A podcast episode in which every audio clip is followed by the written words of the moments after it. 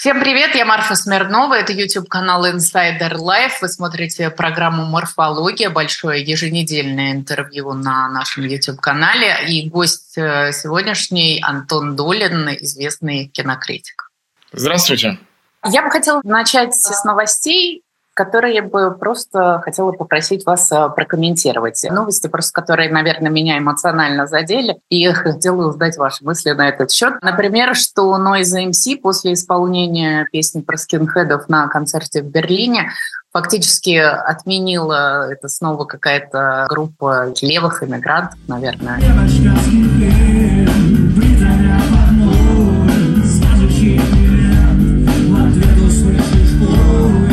Для меня это все из разряда история, которая была с Шендеровичем, когда его облили кетчупом. В общем, я не понимаю, зачем бесконечные вот эти вот отмены своих же.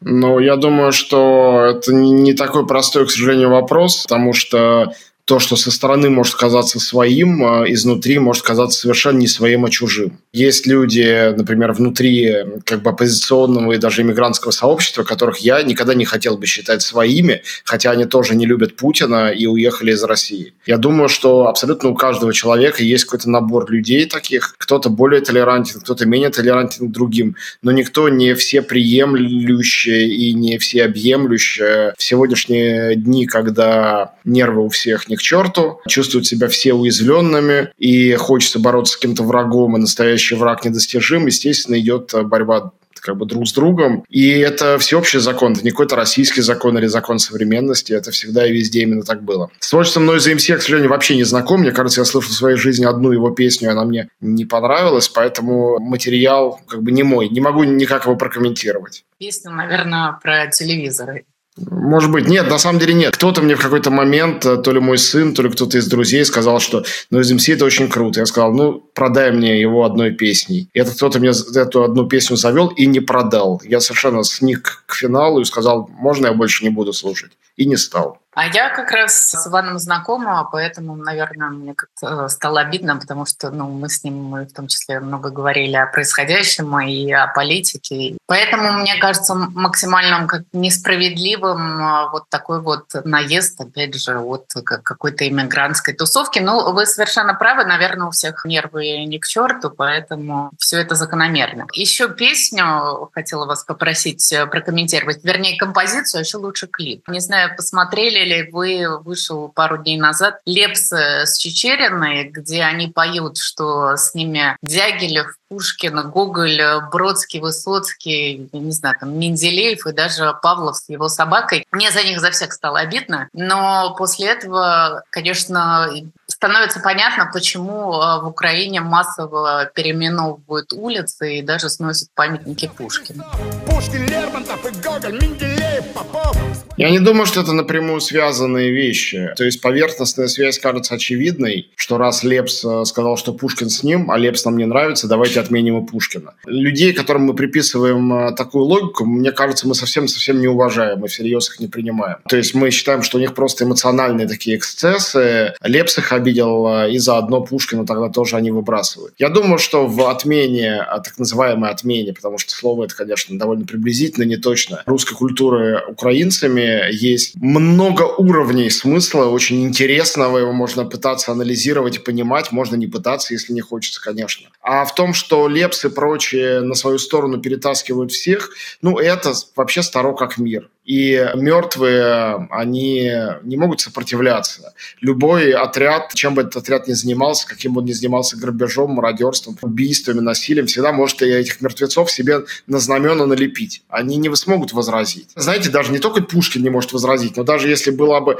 там ассоциация пушкинистов, как большая, самые уважаемые пушкинисты мира, или если мы мир не уважаем, России, которые все бы обратились к Лепсу со словами «пожалуйста, не надо Пушкина приплетать». Он бы Лепс ответил, как Цветаева, это мой Пушкин, я вот куда хочу, туда его и приплетаю. Это очень грустно, но у него действительно есть на это полное право. И у этого тоже есть основания. Это очень старые основания, по которым э, советская система образования в области культуры, литературы, она уже около ста лет строится на том, что каждый любой гопник должен понимать Пушкина, а если он не понимает, то учитель литературы ему разъяснит, что Пушкин э, гордился Россией, был великий патриот, ну и прочее, прочее, прочее. И исходя из этих штампов, которые мы совершенно не, не осмысляя, уже сто лет повторяем за учителями литературы, они у нас живут в сознании, из них рождается, с одной стороны, приписывание Пушкина, условного Пушкина, это может быть Чайковский, Менделеев, кто хотите, приписывание его себе разными людьми сомнительных художественных достоинств или этических качеств, так и то, что это приписывание, это неразбериха приводит к тому, что страна, подвергшаяся атаке со стороны России, видит в этом всем оружие пропаганды. Пушкин и является на сегодняшний день оружием пропаганды. Это тоже совершенно не новая история. Пушкин стоим, да, но Дягилев, Бродский и тем более Павлов, для тех, кто не помнит, который открыл сигнальную систему, это уже какие-то вообще, они достали героев из закромов.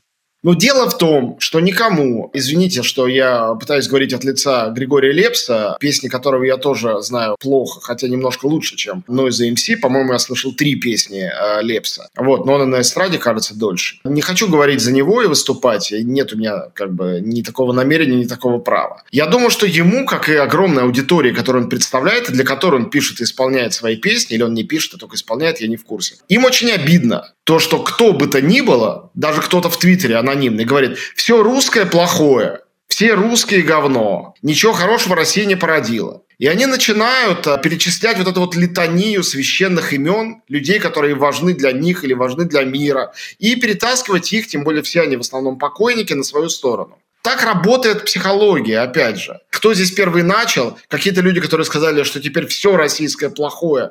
Или те, кто, наоборот, начали Пушкина превращать в оружие, или Павлова, или кого угодно еще.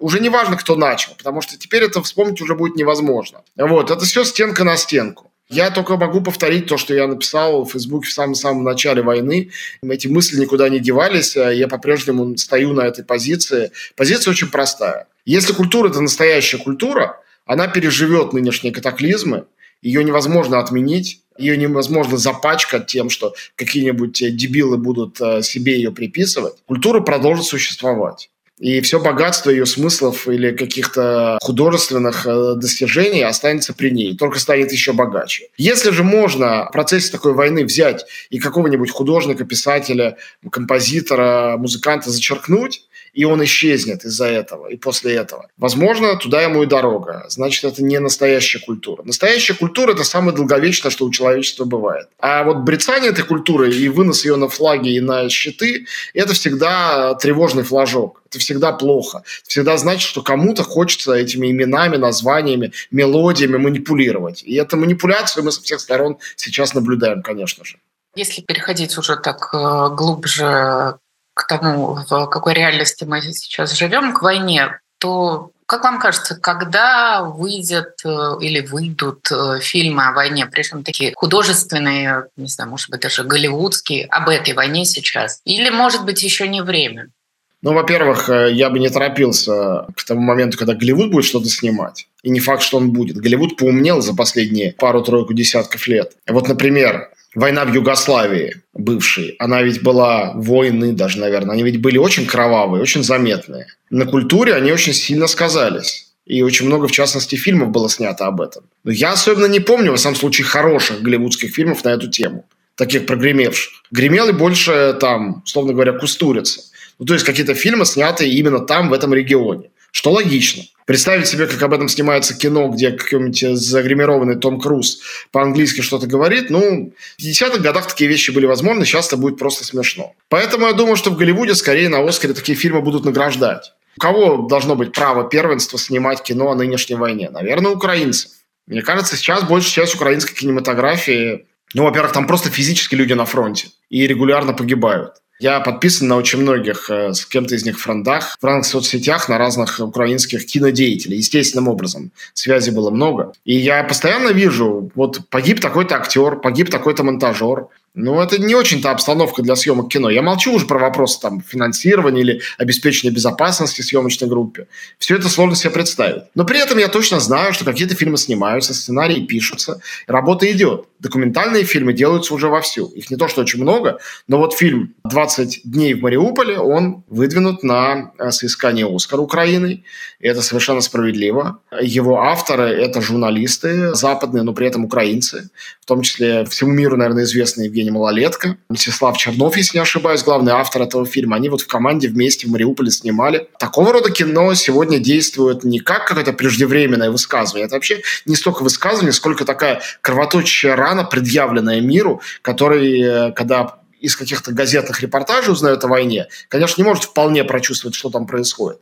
Вполне прочувствовать могут только люди, которые на месте. Но если это талантливые репортеры или талантливые киношники, они могут это кому-то передать. Чем сегодня многие кинематографисты занимаются. Вспомню фильм погибшего, убитого там на фронте литовского режиссера Манса Квидаравичуса «Мариуполис 2» или фильм «Восточный фронт», который сделал э, мой товарищ э, Виталий Манский. Ну, это только такие самые заметные фильмы, конечно, их больше. То есть кино делается. Я с вами согласна, поэтому сразу говорилось э, художественное кино. Про документальное знаю, и Манский сейчас еще один фильм снимает там же опять. Во-первых, сегодня эти разделения не настолько радикальны, как раньше. То есть э, фильм может быть таким гибридным, включать в себя что-то документальное и быть при этом игровым. То есть это не настолько резкое разделение, как сколько-то десятилетий тому назад. Во-вторых, э, сегодня не только сложно снять игровой фильм, но и не очень понятно зачем. Ситуация все время меняется. Даже те акценты, которые расставлены, какие-то события, которые произошли, которые уже в прошлом, о них снимать э, фильмы с придуманными персонажами, написанными диалогами. Пока война идет, это просто неосмотрительно. Я не пытаюсь тут какую-то этическую оценку вынести и сказать, что это там, не знаю, кощунственно. Просто еще не ясно, каковы будут акценты этой войны финальной. Понимаете, про Сталинград или Курскую дугу тоже в СССР фильмы не снимали до победы над фашизмом. Хотя какие-то фильмы о войне были. Ну, такие, чтобы они могли сколько-то прожить, чтобы это не был прям репортаж с фронта. Россия, которая все мифологизирует всегда, и не только то, что происходит сейчас, но и прошлое, она, конечно, уже вступила в этот марафон, не дожидаясь других участников, сделали фильм «Свидетель», как, наверное, все слышали. Это как раз игровой фильм. Я его не смотрел, поэтому я его оценивать не могу. Но, судя по описанию, это что-то пугающее. Там как раз рассказывается о том, что там, Буча – это был фейк, подстроенный так называемым киевским режимом. Ну, судя по всему, психологически распространенный элемент переноса, поскольку российская культура и уж точно российские СМИ давно и уверенно занимаются фабрикацией разного рода фейков, именно об этом материале, перенося это на своих противников, и сняли фильм. Но это все, что я могу о нем сказать, потому что я знаю его сюжет, но саму картину не смотрел, и мне кажется, что даже в обстоятельствах войны ну, как-то непрофессионально судить о фильме, который ты не видел. Я, наверное, объясню Зачем это может быть нужно? Я общаюсь со многими своими украинскими коллегами, которые работают журналистами. Все эти полтора года я никуда не выезжаю. Мне кажется, сейчас их настигло такое чувство, что они немного обижены, что ли, на Запад. Но мы это видим и в новостях, что постепенно начинают сокращать помощь. В Словакии сейчас были выборы, и власти пришли люди, которые вообще собираются перестать там, что-то поставлять Украине. Я не хочу употреблять там выражение попсовый жанр в плане игрового кино, но, может быть, если бы донести до масс на Западе и там до американского зрителя о том, что происходит в Украине, какие там ужасы происходят, может быть, бы и отношение общества снова бы как-то изменилось, потому что, безусловно, усталость от войны на Западе есть очень сомневаюсь в том, что искусство любого рода, включая кино, может эту усталость помочь преодолеть. Понимаете, если мы говорили бы об усталости от каких-то фильмов, вот сняли слишком много фильмов про беженцев, давайте снимем про феминизм. Но ведь усталость от войны – это усталость немножко от другого. Это усталость от э, высоких коммунальных тарифов, растущих цен на все, от э, количества беженцев, усталость от самоотверженности, которую в огромном количестве европейских, не только стран, люди, просто обычные люди, не политики, проявляли. Когда ты ходишь на протяжении недели или месяца, или нескольких месяцев на вокзал, встречать беженцев и им помогаешь. Ты чувствуешь себя, наверное, хорошо, хотя и очень устаешь. Может быть, чувствуешь себя даже молодцом. Потом проходит время, и у тебя нет на это больше сил. Когда силы кончаются, ты перестаешь себя чувствовать молодцом молодцом. От этого тебе еще хреновей. И сил нету, и молодцом себя не чувствуешь. И все плохо. И хочется, чтобы это все поскорее закончилось, и больше не хочется ничего. Я думаю, что в этом желании, чтобы все поскорее закончилось, европейцы, американцы, украинцы, русские, вот это единственное, в чем они все едины ну, кроме какой-то горстки совсем сумасшедших людей, которые во главе российского государства, которые хотят, наверное, чтобы это длилось и длилось. Хотя я вообще подозреваю, что и они хотят, чтобы все закончилось побыстрее. Даже Путин какие-то такие сигналы пытался подавать, хотя, конечно, ему никто уже не верит, и понятно почему. Представьте себе, что вот такой человек, уставший от этого всего бесконечно. Тем более, если это человек, который еще и лично пожертвовал что-то. От денег до, если говорить об украинцах, своего дома или жизни своих близких, своего здоровья. Если человек идет в кино и видит там какой-то такой фильм, расплачется и скажет, нет, энтузиазм надо возвращать, продолжаем. А теперь представьте себе, что речь идет не о человеке, а о правительстве какой-то страны, любой. В правительстве, может, кто-то один в кино и пойдет, и будет настолько чувствителен, что его или ее проберет до мозга костей. А другие в кино не пойдут. Знаете, почему в России тот же самый свидетель провалился? Большая часть людей не хочет в кино смотреть фильмы никакие про войну. Им хватает того, что и так с каждого экрана именно об этой войне им рассказывают. Это тоже часть усталости. Какой бы хороший фильм ни сняли, какие бы там ни были звезды, какие бы ни были прекрасные режиссеры, это еще надо будет постараться сделать так, чтобы люди в принципе на него пошли, не только чтобы это повлияло. Ну и потом мы не знаем никаких прецедентов за время существования кино. Все-таки кинематограф, он жив, здоров очень популярен на протяжении всего 20-го и той части, которую мы прожили 21 века. Ну, разве вы помните хоть один случай, когда кинематограф что-то принципиально хоть в какую-то сторону мог изменить в ходе войны, чьей-то поддержки? Мне кажется, нет. Да, наверное, нет. Я даже стала гуглить, когда сняли «Апокалипсис сегодня», но это было уже четыре года спустя после войны. Конечно. Почему-то я думала, что его как раз в последние годы как-то, или там, может быть, год спустя. Хотела вас спросить про обычных американцев, как мы всегда рассуждаем про глубинный народ России, вот про глубинный народ Америки. Я не знаю, что они опять же думают, что они знают о войне в Восточной Европе, как они воспринимали вас э, как русского, изменилось ли вообще отношение к русским за последнее время?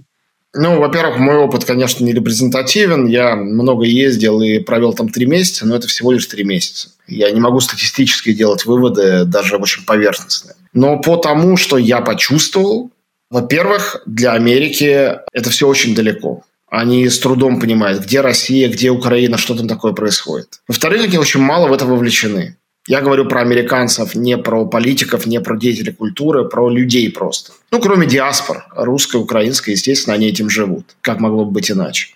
Мне запомнилась одна поездка на такси с симпатичным, умным, с блестящим английским, хотя, как он сказал, совсем недавно в Америке живет, Uber-драйвером из одной из африканских стран. И мне стыдно, потому что я сейчас не могу даже вспомнить, откуда именно он был. Мы заговорили о войне, и он стал говорить, да-да-да, вся ваша ситуация очень похожа на нашу ситуацию. Стал рассказывать про ситуацию в своей стране. Говорит, помните, вот такой-то получал премию мира? Я не помню. Не помню, конечно. Говорит, да, ну вот он был политик оппозиционный. Сейчас он президент, абсолютно узурпировал власть. И мы таки думаем, ну как же мы так? Потом понимаем, что это везде так происходит. И у нас война, говорит, каждый день люди умирают, каждый день больше ста человек умирает я понимаю, что для этого человека он мне дает статистику, он рассказывает, как давно у них война. Но ни из чего не следует, что война в Украине... Я, у меня нет никаких способов объяснить ему, что война в Украине почему-либо важнее или интереснее. Вообще ни почему. И я думаю, что Америка состоит вот из таких людей. Америка же это люди со всего мира. У каждого свой регион, в котором свои войны, свои проблемы. Могу сказать, что если иногда в некоторых европейских странах, хотя я стараюсь себе это преодолевать, считаю это неправильно, спрашивают, а вы откуда? Я немножечко торможу, прежде чем сказать, а я москвич, я россиянин. Потому что я, хотя не живу в Москве и не живу в России сегодня, я все равно россиянин, у меня российский паспорт, я не собираюсь пытаться это скрывать. В Америке я всегда говорил, что я россиянин, и люди реагировали точно так же, как за 5 или 7 или 10 или 15 лет до того. О, Россия, какая интересная страна, здорово, а вы надолго? Вот так примерно. Они не говорили, о, Россия воюет, о, там у вас диктатор. Никаких подобных мыслей у них не было. Многие об этом, возможно, просто не слышали. Кто-то слышал, но считает предельно невежливым а, влезать в политические дела другой страны, пытаться, исходя из национальности человека или его гражданства, делать вывод о том, что этот человек думает о политике. Просто в голову такое не приходит никому. Ну, аж эти истории, о которых я начитался о Европе, но сам ни разу не переживал. Нас отказались обслужить в парикмахерской. Официант сказал, я не буду приносить вам кофе. Нет, со мной вообще такого не было нигде. Но в Америке все было просто противоположно. У людей очень принято, больше, чем в Европе, спрашивать, а вы кто, вы откуда, когда вы понимаете, что иностранцы. Им это очень интересно. Но для американцев есть э, мир. Он ограничен границами страны США. Вот это их мир. Все, что за его пределами, это очень далеко, экзотично и любопытно. Никаких моральных оценок в отношении того, что за пределами США, они не выносят, потому что очень плохо в этом разбираются. Понимаете, я уверяю вас, что если бы э, у меня была бы какая-нибудь другая политическая платформа, и, ну, допустим, таксист бы мне сказал, а Россия, кажется, напала на Украину. А я бы ответил, да ну что вы, это Украина напала на Россию. Наверное, таксист бы кивнул головой и сказал, а, понятно, буду знать. Наверное, я просто перепутал. Не было бы другой реакции. То есть они не в курсе, они не судят, их это очень мало интересует. Сегодня это выглядит так. Ну, это, конечно, особенно, вернее, комично звучит то, что в России и многие российские военнослужащие, с которыми я лично говорила, уверяли меня в том, что они воюют с американцами прямо в Украине,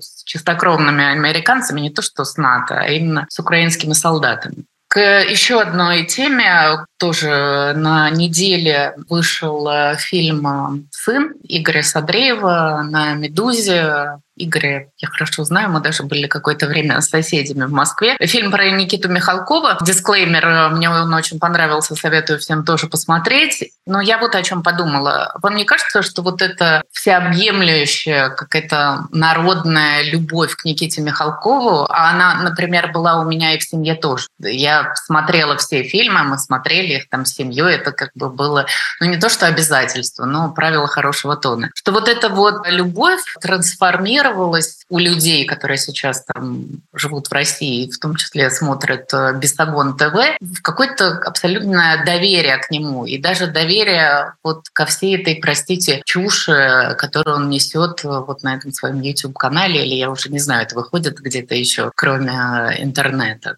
Игорь Садреева я хорошо знаю, мы вместе работаем. Ну и поскольку мы вместе работаем над Радио Долин и сотрудничаем с «Медузой», э, мне просто неловко как-то в фильме его оценивать, этого делать не буду. Ну, конечно, я очень рад, доволен, что горжусь, что он сделал такую большую серьезную работу. Ну, лично я просто с другой стороны бы зашел. Если бы я делал фильм свой про Никита Михалкова, Господь меня упаси, я бы рассказал о его кинематографическом феномене. И мое мнение очень простое. Ну, сейчас это странно прозвучит, и потом, наверное, на нарежут с этим какие-нибудь шорт-видео и будут э, их в подтверждение моего непрофессионализма публиковать, ну пусть. Я всегда, клянусь, считал, что Никита Михалков – это очень переоцененный, перехваленный кинорежиссер. Он прекрасный артист. Да-да, я знаю эту вашу позицию. Но есть вот. еще Никита Михалков как актер. Ну, актер это просто актер. Актер произносит чужой текст. Когда люди говорят, я так верил Машкову, люблю его в ликвидации, а тут он на сцене в Лужниках. У меня это вызывает искреннее недоумение. Не то, что я одобряю то, что Машков делает в Лужниках, но просто какова связь между тем, что актер за гонорар произнес написанный для него текст, это его работа. И потом, по каким-то своим другим причинам, и, может быть, тоже за гонорар, а может быть, от души, произносит некий другой текст. Все равно, что сказать, я видел его позавчера в Роэлла. Он был такой ревнивый и душил Дездемону. А сейчас в роли гробовщика, могильщика, он шутит, веселится и никого не убивает. Не странно ли это? Ведь мы не считаем, что это странно. Почему же мы должны считать странным вот эти вот? То же самое с Михалковым. То есть, как актер он играл разные роли. Как режиссер он снимал, на мой взгляд, очень эффектные и чрезвычайно поверхностные фильмы.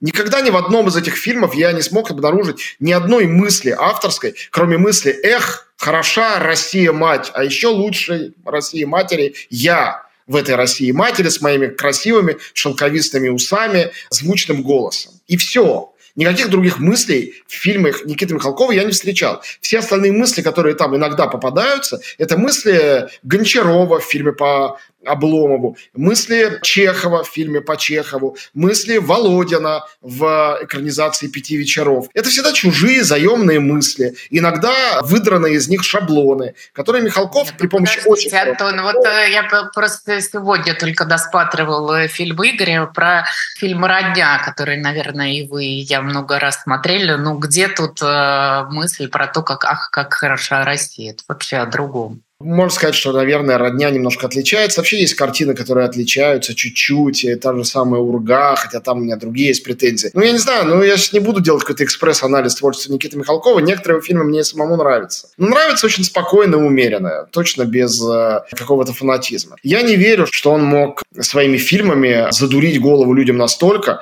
что они теперь верят, когда он несет бред в своем YouTube-канале или в своих программах пропагандистских на телевидении. А если люди в это верят, то это не говорит ничего о Никите Михалкове, это говорит только об этих людях. Они могут только пенять на себя, что настолько доверяют художественному образу, что это помогает э, вырастить в них ненависть и веру в какую-то, ну, априори ерунду. А, к началу вашего ответа вы, я вот не поняла мысль, вы как-то умаляете роль актера или, я не знаю, значение актера? Почему вы не допускаете, что к тому же Машкова могут быть претензии, потому что там, я не знаю, его фанаты увидели его в совершенно другой ипостаси на сцене Лужнику. А есть множество прекрасных актеров на другой стороне, и там Султан Хаматова, Анатолий Белый, я не знаю, если сейчас вспоминать э, всех оппозиционных. У них это другое право высказывать свою позицию, или вернее нет, не право высказывать свою позицию. В чем отличие позиции режиссера от позиции актера, высказанной на публику? Режиссер – это человек, который своими фильмами что-то говорит и сообщает людям своим творчеством за творчеством особенности режиссера, снимающего авторское кино, то есть кино, в котором есть некая последовательность, за этим очень часто есть некий набор месседжей. Иногда, например, это месседжи из области этики, а не только там философии или наблюдений за родом человеческим. Актер, пока он не является режиссером, такой способности и ответственности лишен. Вот и вся моя простая мысль. Актер может быть хорошим человеком, может быть подлым человеком, может служить злу, может служить добру, может заблуждаться. Все что угодно может быть, как у любого человека на свете. И, конечно, актера, если возможно, использовать, пропаганда будет, естественно, использовать, потому что актеры очень популярны, умеют выучить текст и его убедительно произнести. А режиссер – это другое. Режиссер – это человек, который, как бы приведу пример из какой-нибудь другой жизни абсолютно себе представлю. Если Тарантино начнет завтра агитировать за Трампа, это будет очень серьезное оружие в пользу Трампа. А если это будет делать Джон Траволта, то люди, скорее всего, посмеются, покрутят пальцем у виска, и вес этого будет близок к нулевому. Репутация Траволта упадет уже ниже плинтуса. А потому что за Траволты никто не видит мыслителя. Траволта никаких месседжей своих не высказывает, только чужие режиссеры в тех фильмах, где он снимается. А за Тарантино, хотя он играет в такую постмодернистскую вседозволенность и всеядность, несомненно, он очень многому людей научил за последние 25 лет, э, объяснил им, и многие воспринимают его как человека, несущего смысл. Когда этот смысл используется в политических целях, это может быть довольно серьезным оружием. Сейчас более или отчетливо моя мысль прозвучала, но отчетливее, наверное, уже некуда мне. Смотрите, мне кажется, что, опять же, каких-нибудь э, пропагандистских актеров там, я не знаю, начиная от э, Машкова, вот все без рук. Как раз для людей это народные герои. Люди, опять же, которые пришли послушать концерт в Лужниках, я вот не уверена, что они назовут вам каких-то российских режиссеров современных, которые сейчас ура-патриотами выступают. Конечно, нет. Во-первых, таких почти и нет. Во-вторых, актеры популярнее, чем режиссеры, естественно. Я говорю только об этической ответственности, я не говорю об эффективности в случае России. В случае России, мне кажется, это идеальная для пропаганды стратегия брать актеров, чем популярнее, тем лучше, и их на авансцену, чтобы они лозунги скандировали. Естественно, это происходит.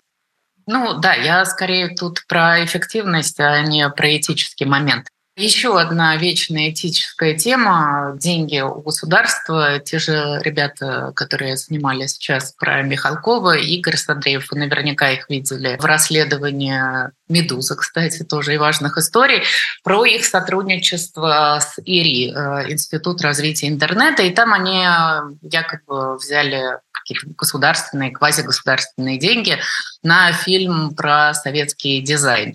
Я лично не вижу в этом ничего ужасного. А вы как к этому относитесь? Мне кажется, что в кино и вообще в искусстве источник денег э, менее важен, чем месседж. Важно, что сообщает кино, если говорить именно о кино. Ну, а если человек снимет э, какой-нибудь ужасный пропагандистский фильм, антиукраинский за свои деньги. Фильм от этого лучше станет. Вот в фильме «Брат 2», из которого вообще родилось все, что происходит сейчас, нет ни копейки государственных денег, если я правильно помню, просто ни копейки. И что, от этого фильм становится благороднее? Он только немного страшнее от того, что он делался совершенно искренне, а не по заказу Мединского, допустим. А с другой стороны, в фильме «Левиафан» есть деньги Минкульта становится ли фильм от этого хуже, там, фальшивее? Мне кажется, нет. Фальшивее он становится, если он скрывает это. Значит, если скрываешь, есть какие-то причины, наверное. Ну, я не знаю. Тут есть градация до 24 февраля и после. Согласен. Мне кажется, что механическое а, вычеркивание из а, рядов кинематографа всех фильмов, снятых с участием государственных денег, российских, например, это не очень правильно.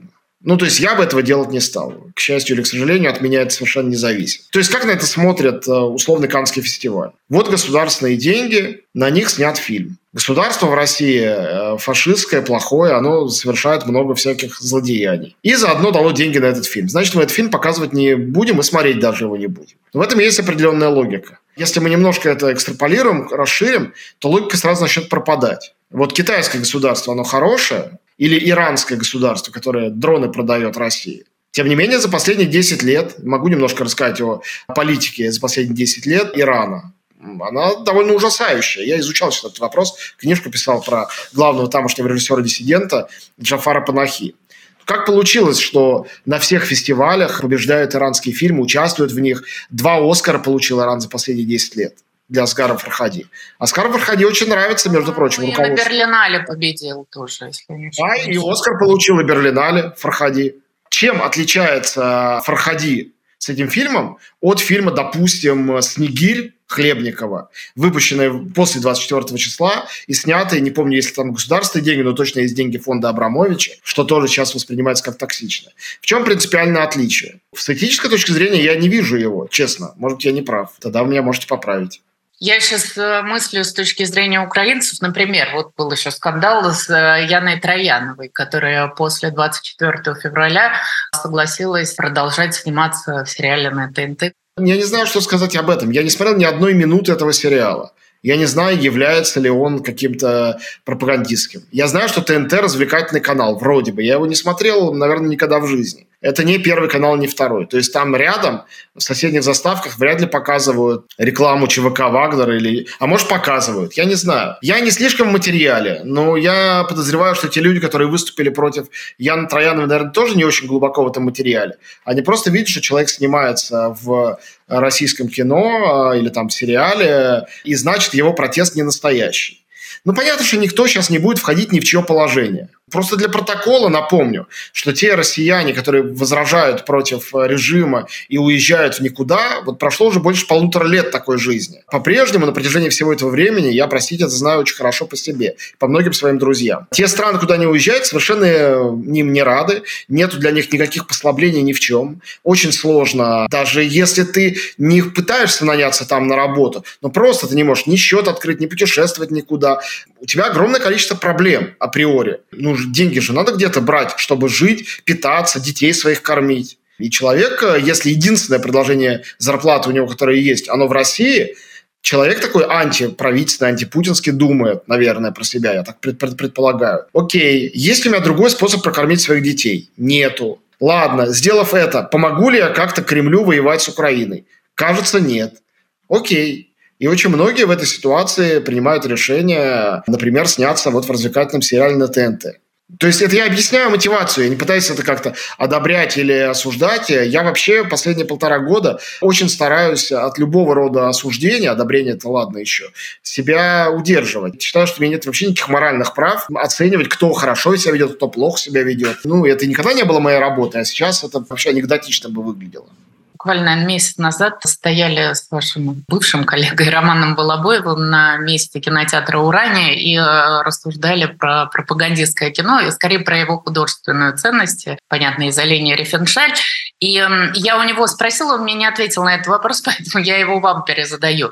Есть ли в России, я не говорю, что сейчас только в период после начала полномасштабного вторжения, но и до, отличное или ценное с художественной точки зрения пропагандистское кино? Я считаю, что нет. Дальше я могу вас спросить, э, define пропагандистское кино. Что такое пропагандистское кино? Пропагандистское кино – это только свидетели, Крымский мост, которые, несомненно, очень плохие и никому не нужны. Условно говоря, Т-34 Сидорова – пропагандистское кино или нет? Движение вверх – пропагандистское кино или нет? Чебурашка – пропагандистское кино или нет? Я спрашиваю, у меня нет ответа у самого. Не знаю, нет. у меня нет ответа на этот вопрос. Ну, видите, если нет ответа, как можно... солнцем 2» – это пропагандистское кино. «Утомленные солнцем 2» – это плохой фильм, он никому не нужен, он провалился. Я называю вам сейчас очень популярные фильмы, по-настоящему популярные. Т-34 – это абсолютно милитаристское кино, про то, что война – это классно. В условиях, когда войны с Украиной нету, снять такой фильм Это обычный жест, ничем не отличающийся от того, как в Америке снимают «Топ Ган Мэверик» с э, Томом Крузом. Тоже про то, что война – это классно, летать на самолетах боевых – это классно, бомбить врагов – это классно. Если при этом в эту минуту никого не бомбишь, то кино и кино, ну, милитаристское. Понимаете, да, о чем я говорю? А вот в условиях нынешней войны Т-34 кажется ужасным фильмом. Но, например, когда еще не было вот этого вторжения, хотя уже был Крым и Донбасс, и Т-34 был снят, у этого фильма был огромный успех очень хорошие финансовые показатели во время проката в Японии. Как вы думаете, почему это? Потому что японцы путинисты? Потому что они тоже хотят кого-то разбомбить? Я думаю, они просто увидели в этом развлекательное кино. Я думаю, что в любой стране, которая далека от наших политических проблем, кино увидели бы именно так. И тогда Алексей Сидоров, он же автор «Бригады», кстати говоря, снявший этот фильм, вполне себе наша Лени Рифеншталь. А вот «Чебурашка» – это абсолютно безобидный, сказочный детский фильм. И этот фильм просто рвет бокс-офис и становится суперхитом на фоне войны. И все люди, а это огромное количество людей, не знаю, сколько зрителей есть в России, вот столько пошло на Чебурашку, купили билет. Они туда идут, я думаю, это мое допущение, предположение, потому что фильм им сообщает, мы живем в чудесном сказочном королевстве, где все люди очень добрые, друг друга любят, и Чебурашка, который, кстати говоря, советский символ, тоже не будем об этом забывать, да. он научит... И потом это ностальгия абсолютно. Да, это ностальгия. Теперь вопрос. Это развлекательное кино, которое противостоит пропаганде, милитаристской, кричащей «убей украинца», или это и есть форма пропаганды, объясняющая, как все классно и сахарно. То есть это вопрос определений. Если это пропаганда, если развлекательные фильмы помогают народу не замечать войну, если это пропаганда, то такого рода качественная пропаганда в России, несомненно, существует. И это вопрос, который только путем очень сложного анализа можно будет дать на него некий ответ, который, несомненно, путем другого анализа можно будет и опровергнуть тоже. А про детей. Вы э, детей заставляли смотреть какие-то фильмы в детстве в силу вашей профессии? Я детей вообще не заставляю делать ничего, включая там выпить таблетку, вовремя лечь спать и делать уроки. Я в этом смысле то ли лучший на свете отец, то ли худший. Но у нас э, в семье только принцип добровольности существует, и ни один из моих двоих детей ни разу в жизни не был наказан ни за что. Они, опять же, в силу того, чем занимается их папа, какое кино смотрят? Очень разное. В общем, на некоторых фильмах мы сходимся. Ну, и это такие неудивительные какие-то фильмы. Там, допустим, мы всей семьей любим Миядзаки. Вот мы были летом в Америке, пошли специально на концерт Дзёхи Саиши, который с Вашингтонским симфоническим оркестром исполнял музыку из мультфильмов Миядзаки. Мы вчетвером там сидели, купили себе специально дорогие билеты в каком-то там девятом ряду по центру. И у всех четверых были глаза на мокром месте. Это было прекрасно. Но таких моментов единения киношных у нас, на самом деле, не так уж много бывает. It's fine, ничего такого тут нету. Мой главный лайфхак в воспитании детей и в общении с ними, он формулируется так. Дети – это тоже люди.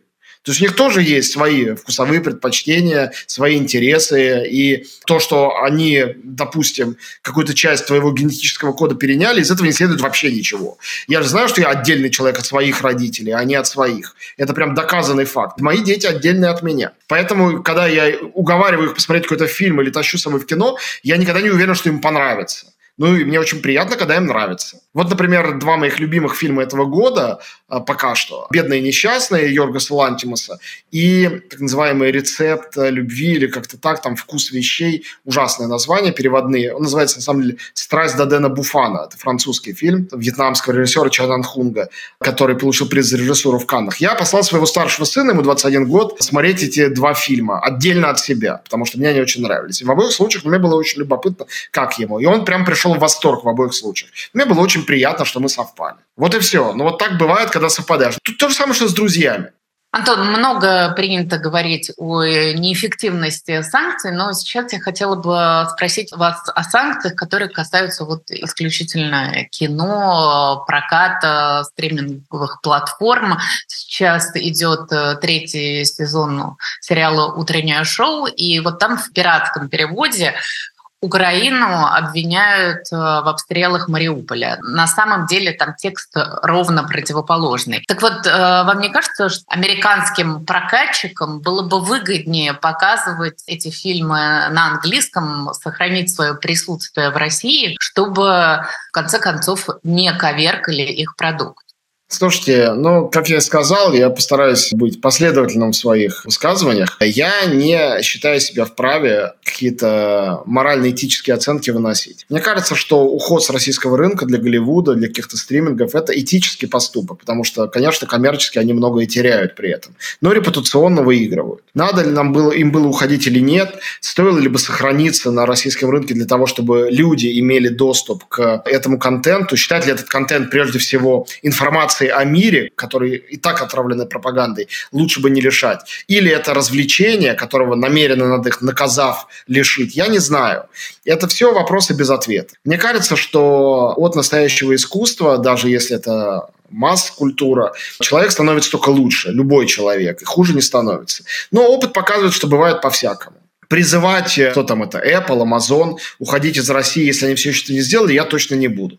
Призывать всех немедленно вернуться тоже не буду. Я знаю, что рано или поздно война кончится, все войны кончаются. Голливуд в Россию вернется, потому что это огромный рынок, 140 миллионов человек.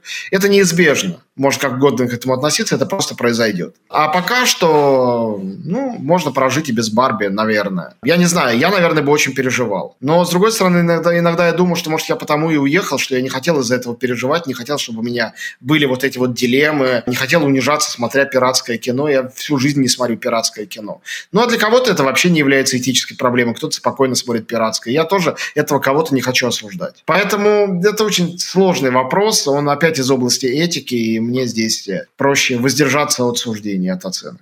Я, на самом деле, у вас, Антон, хотела напоследок просить совета. У меня есть возможность ездить в Украину, у меня есть э, аккредитация от ВСУ, но я в последнее время столкнулась с э, Наверное, это и усталость от войны, и кризис идей, и главное то, что уже ничем, кажется, ты не удивишь зрителя. А вот вам бы э, как зрителю, о чем бы было интересно сейчас посмотреть, я не знаю, условно, большой репортаж или документальный фильм из Украины?